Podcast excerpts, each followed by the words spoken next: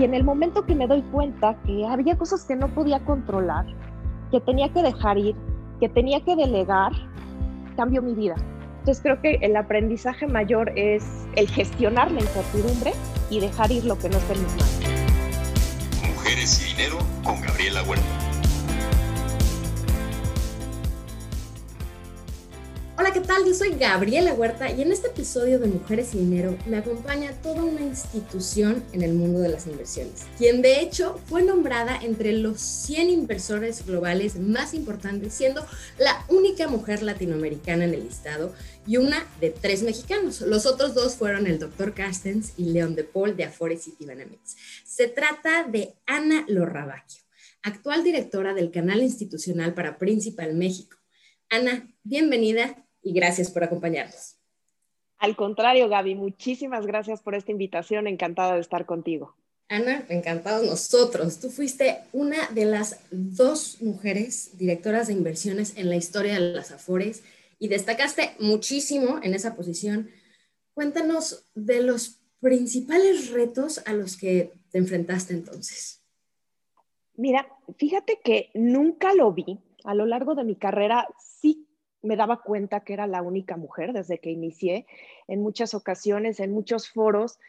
Sin embargo, puedo decir que fui afortunada porque tuve jefes que me apoyaron, tuve muy buenos mentores y en realidad nunca me sentí como aislada, ¿no? En ese sentido.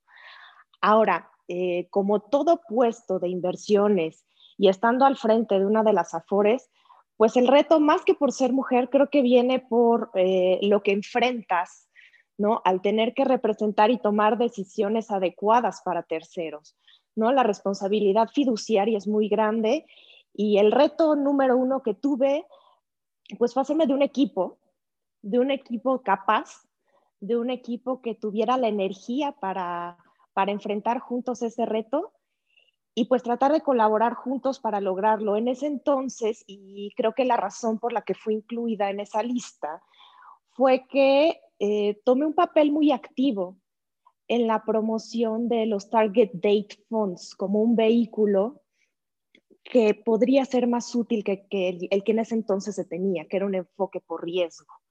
¿no? Y esto sí era un cambio disruptivo para la industria y estuvimos en diferentes foros con reguladores tratando de impulsar incluso el pues, conocimiento que tenía pues, yo trabajando en Principal y todo el expertise global que Principal tiene en ese sentido, pues la empresa estuvo abierta a compartirlo.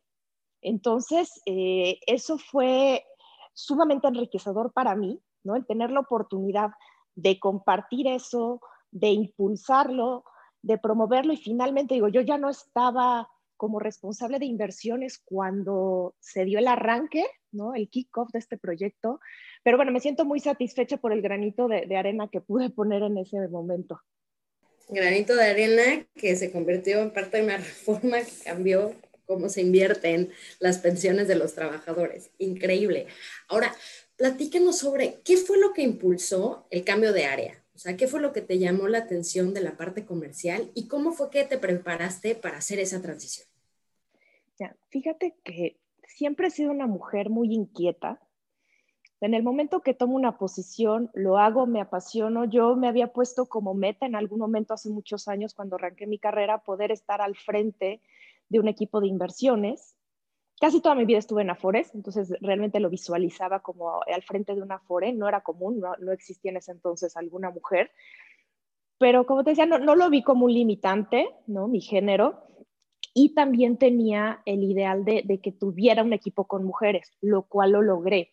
Entonces, en ese sentido, creo que yo me sentía bastante satisfecha con, mi papel y en ese entonces eh, hubo movimientos dentro de la empresa, dentro de Principal, y creo que conociéndonos un poco, tanto la empresa en la promoción, porque también se caracteriza mucho por eh, mover el talento a distintas áreas, y, en mi caso por la intención que tengo de, estar eh, pues muy curiosa, tratando de aportar en diferentes áreas, eh, me interesó mucho esta oportunidad porque implicaba para mí salirme de lo que era un sector que yo tenía mucha experiencia, que era las afores, y incursionar en un área comercial, donde probablemente si esto me lo hubieras contado hace 15, 20, 25 años, ni yo ni nadie que me rodeaba me hubiera visto en esta posición. Pero bueno, es, lo, lo que realmente te alimenta en esta vida, cómo vas creciendo como persona. Y me di cuenta que sí, eran valiosos los conocimientos técnicos, pero realmente el contacto con la gente era lo que hacía crecer. Y también creo que tú debes de estar en un, en un lugar donde aportes valor. Si sientes que tú ya diste lo que tenías que dar en una posición y probablemente exista otra en donde puedas aportar un poco más, dar un giro, eh, complementar al equipo, conocer nuevas formas de trabajo, pues adelante, ¿no? Entonces realmente así fue, fue este, algo acordado. Buscando crecer y que siguiera creciendo tu equipo también. Pues mencionaste sobre cómo eres buenísima fijándote y llegando a tus metas. Platícanos ¿qué cosas crees que es importante hacer cada día para llegar a ellas? Yo me, en este sentido creo que tienes que llevar un orden, aunque me gusta también aprender cosas nuevas, que lo debes de hacer eh, de forma metódica. Entonces sí tengo una rutina, una rutina que sigo normalmente e incluso para los nuevos proyectos también suelo poner las cosas en perspectiva primero, ¿no? Priorizar eso sin duda es lo más relevante que hago en el día.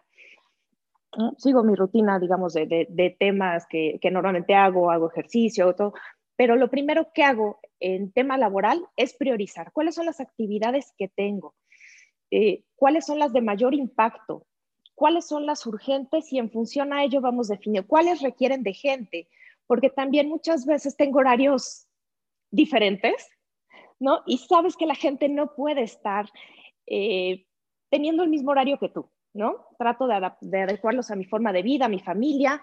Entonces, eh, lo que hago es justamente poner en ese orden eh, las actividades que voy a realizar. Lo mismo hago de largo plazo. ¿Cuáles son los proyectos de alto impacto para mí, para la compañía, para los clientes, para los distribuidores? Y en función a ello es como vamos actuando. Buenísimo. Y ahora platícame de algún fracaso o tropiezo, puede ser en la parte laboral o personal, del que hayas aprendido mucho y cómo fue que te diste cuenta que era algo que tenías que pasar. Híjole, te podría enumerar infinidad, pero lo voy a generalizar también por mi perfil. Soy una persona muy controladora. Controladora a un grado que en algún momento llegó a ser enfermizo para mí y para la gente que me rodea. Y creo que eso es eh, perjudicial tanto en la vida personal, porque sí afecta a la familia, como en el equipo. Entonces, creo que lo que aprendí y, me he apoyado a lo largo de la vida con diferentes coaches que me han, eh, pues me han ayudado a darme cuenta, a concientizarme. También creo que el autoanálisis, ¿no? Hacer un alto en el camino y ver por dónde van las cosas. Yo tenía un alto nivel de estrés, muy, muy alto. Y, en el momento que me doy cuenta que había cosas que no podía controlar, que tenía que dejar ir, que tenía que delegar, cambió mi vida. No, creo que ese es de los aprendizajes más grandes que he tenido porque en lugar de hacerme sentir segura, el tener el control de todo, era una incertidumbre enorme de cosas que ya no estaban en mis manos. Entonces creo que el aprendizaje mayor es eh, el gestionar la incertidumbre y dejar ir lo que no está en mis manos. Buenísimo. Ahora, cuéntame de alguna mujer que haya marcado tu camino en la vida laboral. Pues, mira, me iría hasta desde las bases, ¿no? Creo que inició con mi madre, ¿no? Mi mamá inculcó muchas cosas en mí y tal vez en algunas, porque nunca fue un nivel de exigencia lo que ella me daba, pero era como acción-consecuencia. Si yo daba todo de mí, era un alto nivel de excelencia el que ella esperaba o me exigía o me mostraba, yo veía que el resultado era sumamente favorable. Entonces, entre lo disciplinada que era, que mi mamá también fue muy estricta, en muchos sentidos. Y que yo empecé a ver retribuciones positivas hacia esas acciones, creo que eso ha marcado mi vida. soy, soy muy apasionada con lo que hago y me gusta hacer muchas cosas. Eh, me permitió también mi mamá ser curiosa, ¿no? Nunca me detuvieron en ese sentido. Entonces, las bases que, vas generando a lo largo de tu vida, esas son, ah, creo que demasiado sólidas en mi caso, ¿no? Y, mi mamá va a dejar una huella en mí muy, muy fuerte porque cada cosa que hago tiene algo que ver, ¿no? Y, ahora lo platico con ella. Pues es que sin darme cuenta, todas esas cosas que muchas veces renegué o critiqué, pues dejaron una huella que yo lo atribuía y muchas veces lo dije. Hasta hace poco me hice consciente que no era así, a la suerte, que yo era una persona afortunada. En realidad, creo que haciéndome consciente, las personas que decimos que somos afortunadas o tenemos suerte es porque nos la hemos generado.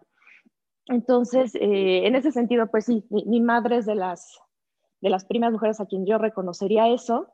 Y en el camino me he encontrado a, a muchas a quienes admiro. No suelo tener un modelo único y lo que trato de hacer es aprenderle a todas creo que todas las personas, no solo mujeres, tienen algo que enseñarnos y aprendo de ellas a través de libros. Me encantan eh, estas podcast experiencias donde puedes extraer conocimiento porque de verdad te pueden dejar algo, eh, como tener una plática, como verlas actuar, incluso si no son eh, de tu ámbito laboral, de tu empresa, si no son financieras, puedes incluso aprenderles más. Entonces, eh, pues creo, que, creo que sí ha habido muchas que han impactado y de ellas también te podría decir que ahora que eh, participo como cofundadora en una asociación, Mujeres en Finanzas, de ahí, pues somos 16 cofundadoras, de las cuales a las 15 de ellas admiro.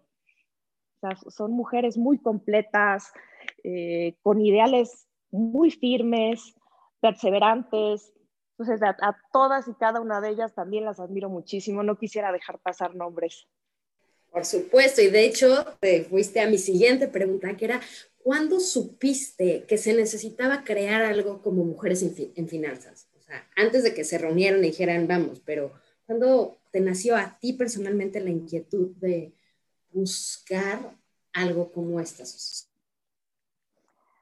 Pues te vas dando cuenta a lo largo del camino. Yo soy una persona que me gustan los números.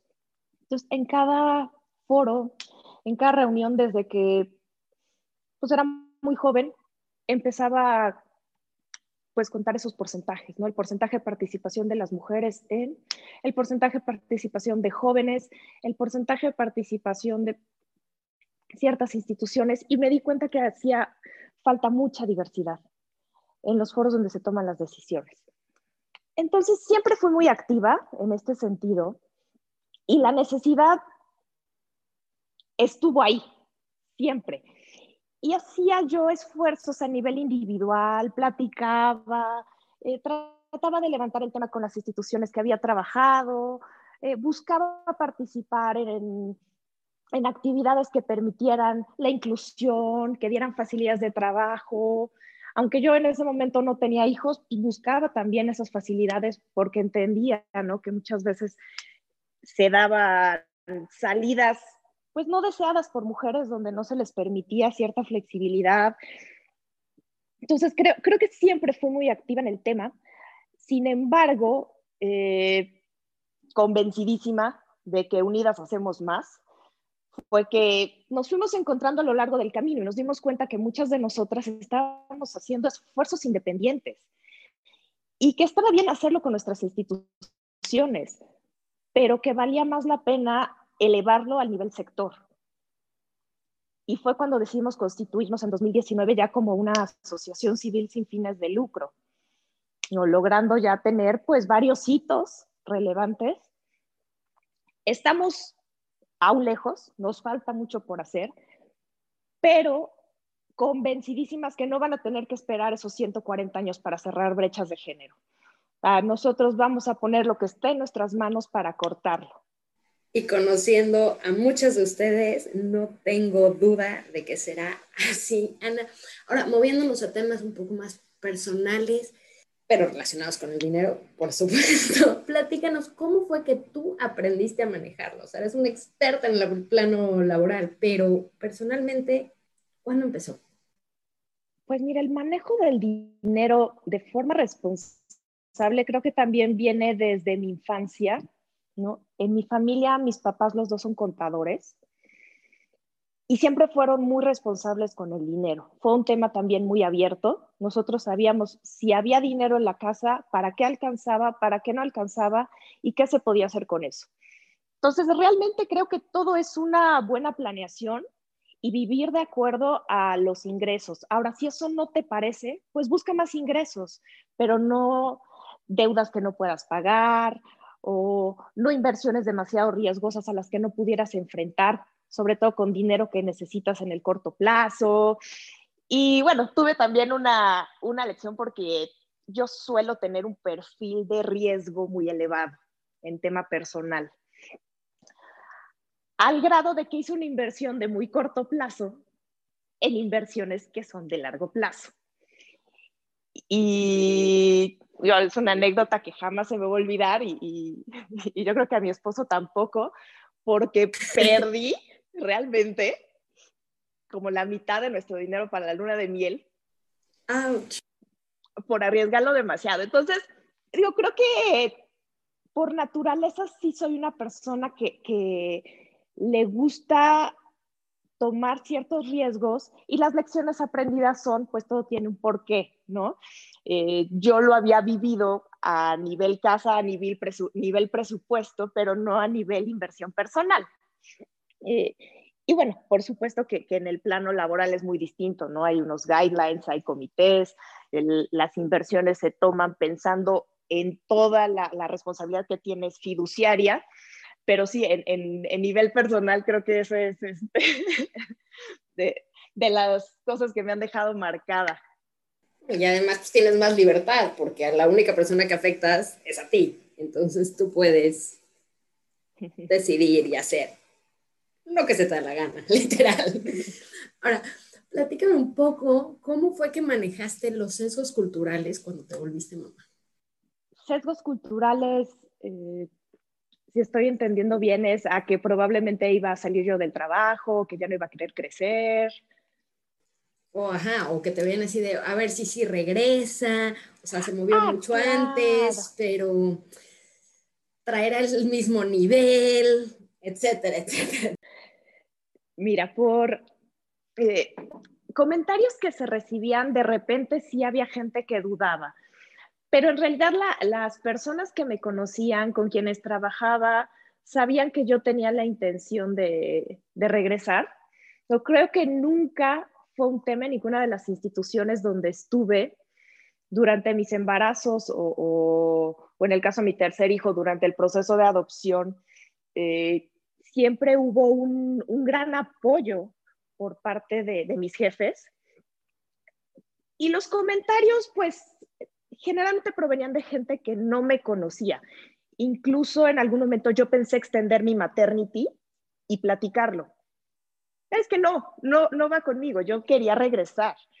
quería seguir trabajando y con el primer bebé, ya cuando tienes más de uno, eh, es difícil pero pedí regresar antes. No, ¿cómo vas a regresar antes? O sea, eso no se puede. Digo, bueno, entonces, ¿cómo, ¿qué puedo hacer? ¿No? Sin afectar nada, porque estoy desesperada. El bebé duerme mucho tiempo y, y, yo no sé qué hacer aquí en mi casa. O sea, no me gusta. Lo que me gustaba, pues era lo, lo que yo hacía. Y creo que ahí también es parte de, de la pasión que tengas por las cosas. Creo que yo nunca he dicho el tengo que trabajar, es voy a trabajar, pues voy porque quiero, ¿no? Y hago lo que me gusta.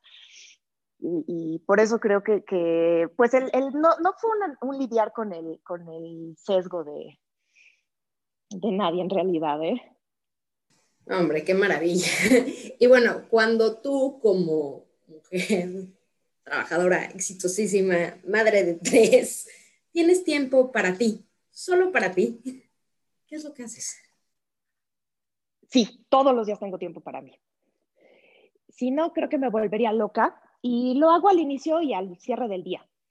Al inicio del día, eh, generalmente soy la primera en despertar y hago ejercicio. Hago ejercicio para mí, veo, eh, soy también bastante cuidadosa con el tema de la alimentación. Veo cómo va a estar mi, mi plan alimenticio durante ese día y, y, dedico tiempo para mí. Y en el cierre de día lo dedico más hacia, igual ya cuando casi toda mi familia está dormida, eh, al menos de lunes a viernes, dedico un poco al tema de alimentar intelectualmente, ¿no? Me gusta leer libros, estudiar algo, eh, conocer cosas de las que normalmente no estoy familiarizada, ¿no? Con tecnología, con nuevas tendencias, aprender algo y por supuesto cierro con un agradecimiento, ¿no? Por todo lo que tengo, por todo lo que me ha pasado y tratando de, de hacer un análisis de mi día, pero sí, sí, sí, todos los días tengo tiempo para mí maravilla, un tiempo que es muy importante agendar, por más ocupada que esté. Platícanos ahorita de algún libro que te haya marcado de forma especial. Me gustan mucho las biografías, las autobiografías, pero especialmente estoy terminando justo el de Maribel Quiroga, que justo entrevistaste hace unas semanas, eh, de Arturo es Nuestro. Me pareció muy interesante cómo lo aborda sobre todo porque me identifiqué con el síndrome del impostor, ¿no? Y, regreso hace unos momentos que te decía que yo atribuía muchas cosas a la suerte, ¿no? Y, en realidad creo que el leerlo de un tercero me volvió a ser consciente de lo que yo vivía en algún momento. Entonces, disfruto cada, cada libro, leo menos de lo que quisiera, eh, pero bueno, en este momento me viene a la mente porque está muy, muy reciente. Y además muy interesante y muy bueno, platicando con mujeres increíbles de las que todos podemos aprender. Ahora, platícame, ¿hay alguna canción que te empodere, o sea, que sea como que tu go-to? Mira, no soy muy musical, pero me gusta correr y la, la de Rocky, bueno, es como de mis favoritas. Cada vez que necesito arrancar un proyecto o, o tener energía, cargarme de energía, sí pongo esa canción, ¿no? The the, Eye of the Tiger. Y ahí vas. Poder te da pila y vas con todo. Ahora platícanos, ¿qué cosas has extrañado más que nada de cómo ha cambiado la vida en este casi año? Eh, ha sido una montaña rusa y pasé por muchas emociones. Al principio yo te diría que hacer un alto en el camino me ayudó. Fue incluso como tener pues un tiempo sabático, de estar a las carreras, de no lidiar con el tráfico, de no perseguir niños para que se vayan en el camión, de no tener compromisos sociales. En realidad sí fue liberador, tres meses. Después eh, habíamos decidido eh, no ver a la familia. Por supuesto que ampliamos la burbuja, o sea, después de tres meses no puedes estar tan desconectado del mundo. Y pues el trabajo, el trabajo con temas presenciales sin duda la tecnología ayuda, pero no hay nada como tener una comida, una plática casual, eh, poder sacar nuevas ideas. A muchos de los compañeros de la oficina les digo, es que extraño pasar a tu oficina, llegar a tomarme el café ahí, eh, tener una idea y, e ir a platicarla en persona, ¿no? Te tengo que buscar. Eh, ya extraño mucho, incluso el viajar, no nada más por, diversión, por supuesto que me encantaría tener unas vacaciones eh, fuera, pero incluso el viajar de trabajo. Sí, el tener la oportunidad de exponerte a otras formas de pensar con el mismo objetivo que tú, ¿no? Y sobre ese viajar y vacaciones, una vez que todo esto pase, ¿a dónde te gustaría ir? Uf, qué buena pregunta. Tengo muchas ganas de ir a ver a, una amiga muy querida. Eh, aunque sea un fin de semana, me voy a dar una escapada a, Canadá para darle un abrazo. Claro, esos abrazos que tantísima falta hacen en esta época de distanciamiento social. Ana, me encantó platicar contigo. Gracias por tu tiempo. Al contrario, Gaby, muchísimas gracias a ti. Ella fue Ana Lorrabaquio, directora comercial de Principal Fondos, cofundadora de Mujeres en Finanzas y una gran mamá. A ustedes que nos escuchan, muchísimas gracias también. Esto fue Mujeres y Dinero y los invito a inscribirse en mi web gabrielahuerta.com.mx donde también me pueden decir a quién les gustaría que entrevistara próximamente. Yo soy Gabriela Huerta y de nuevo gracias por escucharnos y hasta la próxima. Mujeres y Dinero con Gabriela Huerta, el podcast sobre las mujeres en el top.